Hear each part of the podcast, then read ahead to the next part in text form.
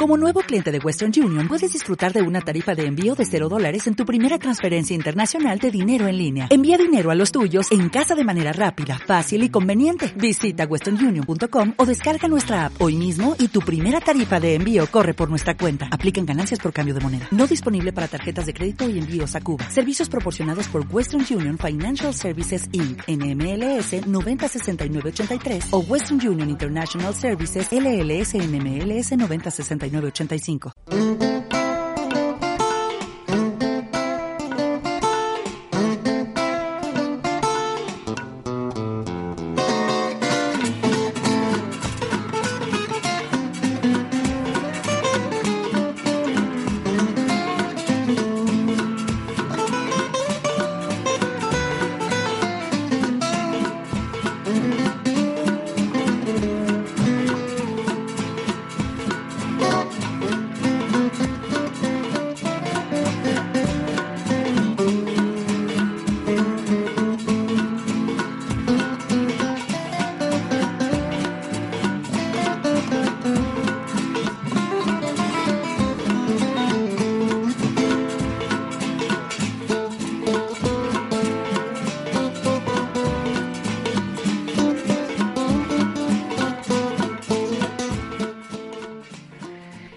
Vamos, como decíamos, a mm, comenzar el recorrido del programa de hoy, hablando de un proyecto denominado Sperm Select de la Universidad del País Vasco, que ha obtenido reconocimiento, el premio Toribio Echevarría Premios Euskadi al emprendimiento innovador en la categoría en concreto de ideas, proyectos empresariales.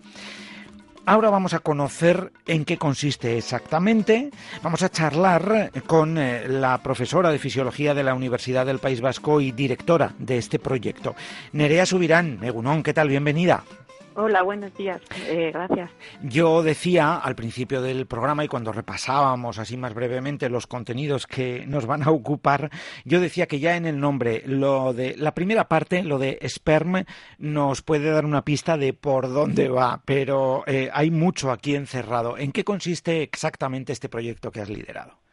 Pues sí, la verdad es que, eh, como su nombre indica, es, es un proyecto que consiste en, desarrollar un nuevo método de selección espermática que permite eh, mejorar los rendimientos de las tasas de reproducción asistida. En concreto, nosotros proponemos un nuevo em, sistema, un nuevo método de selección de espermatozoides que no existe todavía actualmente y que permite mejorar eh, las tasas de embarazo hasta en un 20%. Esto lo que nosotros queremos eh, ofrecer es a aquellas parejas que cursan tratamientos de reproducción asistida, eh, lo, que, lo que les proporcionamos es, les aumentamos la probabilidad de que estas parejas puedan quedarse embarazadas casi hasta un 20% comparado con eh, las estrategias actuales de selección espermática. Mm, la verdad es que podemos leer, hay algunas referencias que nos dan unos datos que mm, pues también nos pueden ayudar un poco a enmarcar todo esto. Eh, se calcula que 186 millones de personas en todo el mundo han sufrido problemas de infertilidad, que entre el 30 y el 50% de los casos se deben a la parte, al factor eh, masculino, y que entre el 20 y el 30% de los hombres con parámetros seminales, pues digamos, normales en eh, la media, tienen dificultades para poder engendrar. Eso es, es decir, al, eh, todos ya sabemos que, el, poder concebir hijos, en, sobre todo en los países desarrollados, empieza a ser un problema socioeconómico bastante importante. A día de hoy, eh, seguramente que prácticamente todo el mundo que, nos escucha conoce a alguien que ha tenido que acudir a estas técnicas de reproducción asistida para poder concebir un, hijos, ¿no?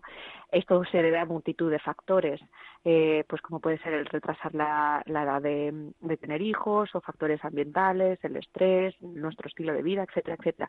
Pero la realidad es que la tendencia mundial es a que eh, haya un aumento de la infertilidad a nivel mundial, no solamente los países desarrollados, sino también los subdesarrollados empiezan a tener este problema. Y de ahí los 186 millones de personas en el mundo que eh, van a empezar a tener problemas crecientes de, de, reproducción y más en un, en un país en el que el envejecimiento de la población es notable. Esa es, otra.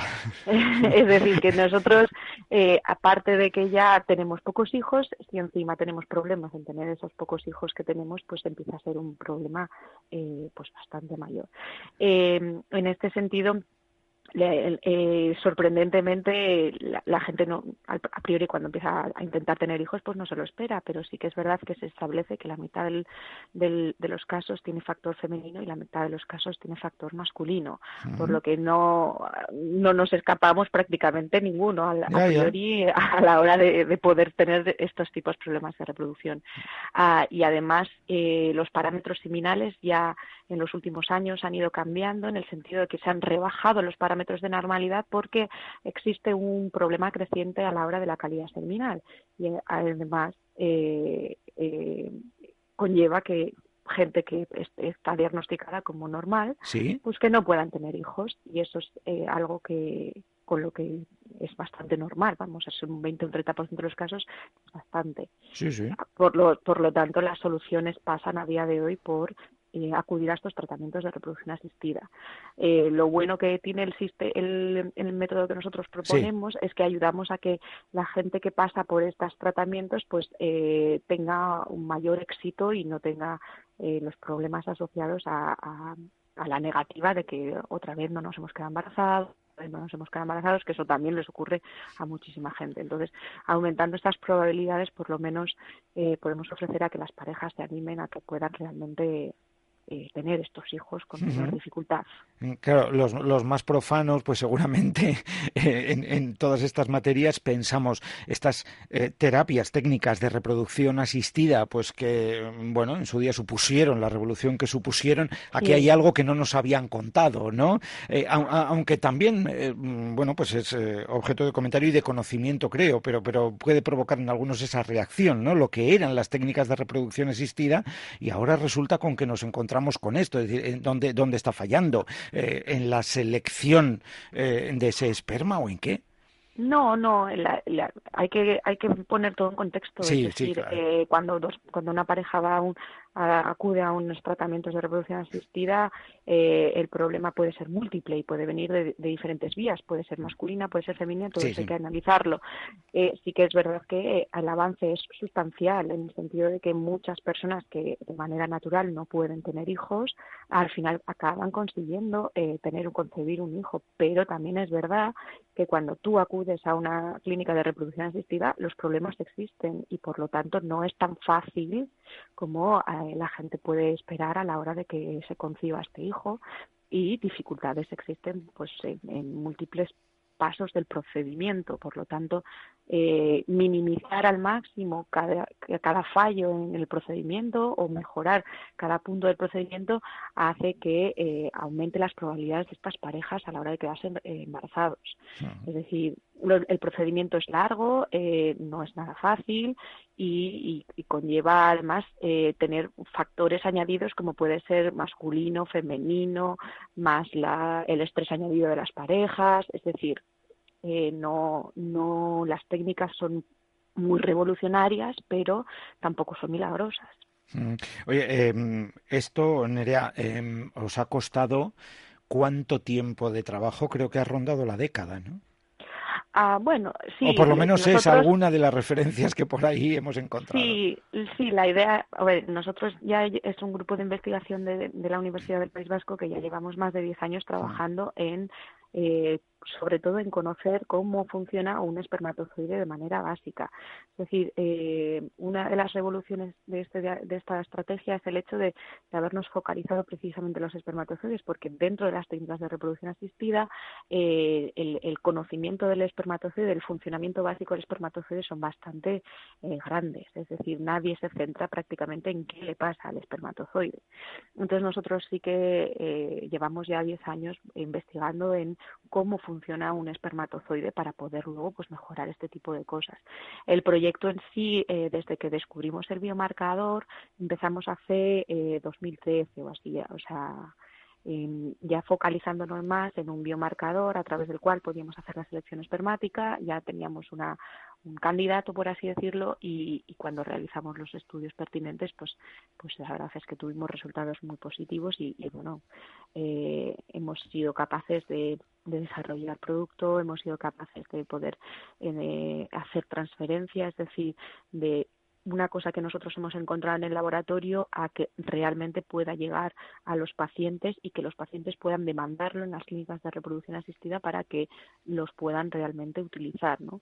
Estamos ahora mismo en ese proceso y de ahí lo de montar la empresa para poder ofrecer ya directamente algo eh, que sea real y que pueda suponer de verdad un beneficio a la sociedad, que es básicamente lo que hacemos los investigadores, claro. Eh, evidentemente, cierto. Es, eso es, el, el, éxito es, es, que hemos sido capaces de, desde, el, desde el mínimo detalle de investigación básica a eh, llevarlo realmente a convertirlo en una empresa con un producto que pueda ser realmente usado y en beneficio de estos pacientes. Claro. Y, a seguir cumpliendo plazos, que estas cosas luego ya sabemos cómo van y son largas.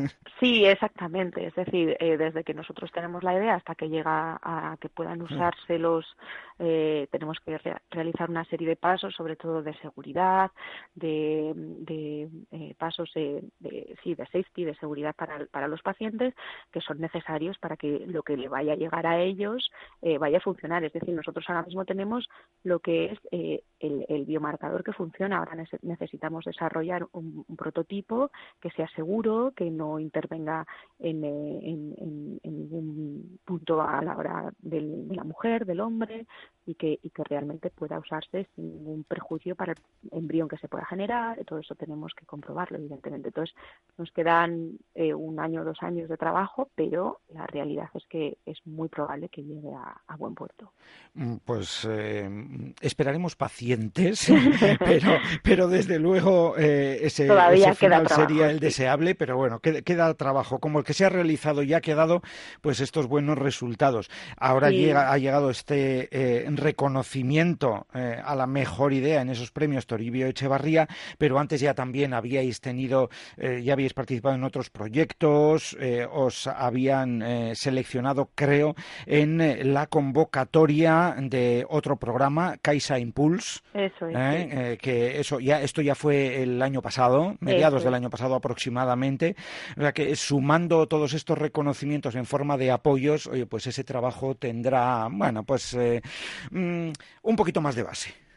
Sí, los reconocimientos por una parte pues nos ayudan a, pensar que estamos haciendo bien las cosas ah, y por otra parte pues nos, nos dan apoyo también eh, empresarial, apoyo eh, económico para que podamos realmente llevarlo a cabo, ¿no? Entonces, la verdad es que estamos muy contentos. Eh, el año pasado conseguimos el, eh, como dices, el Caixa Impulse, es un proyecto bastante prestigioso de, transferencia del conocimiento, es decir, de, transferir una idea que se ha generado en un laboratorio de investigación a realmente a que lo puedan usar los, pacientes. Fuimos el primer proyecto en toda la comunidad económica, la comunidad autónoma vasca que fuimos beneficiados este proyecto y la verdad es que estamos muy contentos, nos ha ayudado a dar ese impulso necesario a que realmente eh, empezamos a ver que esto puede ser una realidad, ¿no? Eh, y bueno, y el reconocimiento del, del premio a la mejor idea empresarial, pues al final también nos da un poquito de ánimo de que eso, de que estamos haciendo bien las cosas, de que el camino es el correcto y que si seguimos por este camino, pues, pues conseguiremos realmente eh, pues lo que lo, esperar. Que estrictamente hablando, en cuanto a innovación, etcétera, desde luego tiene un valor enorme, pero si pensamos en el eh, potencial eh, que esto tiene a futuro y sobre todo en, el impacto social que puede tener, aquí sí que ya se eleva el listón. Sí, sí, la verdad es que el, el, el, o sea, el, que la, la, gente pueda aumentar la probabilidad de tener hijos va, va a querer poder eh, poder eh, tener esa oportunidad, ¿no?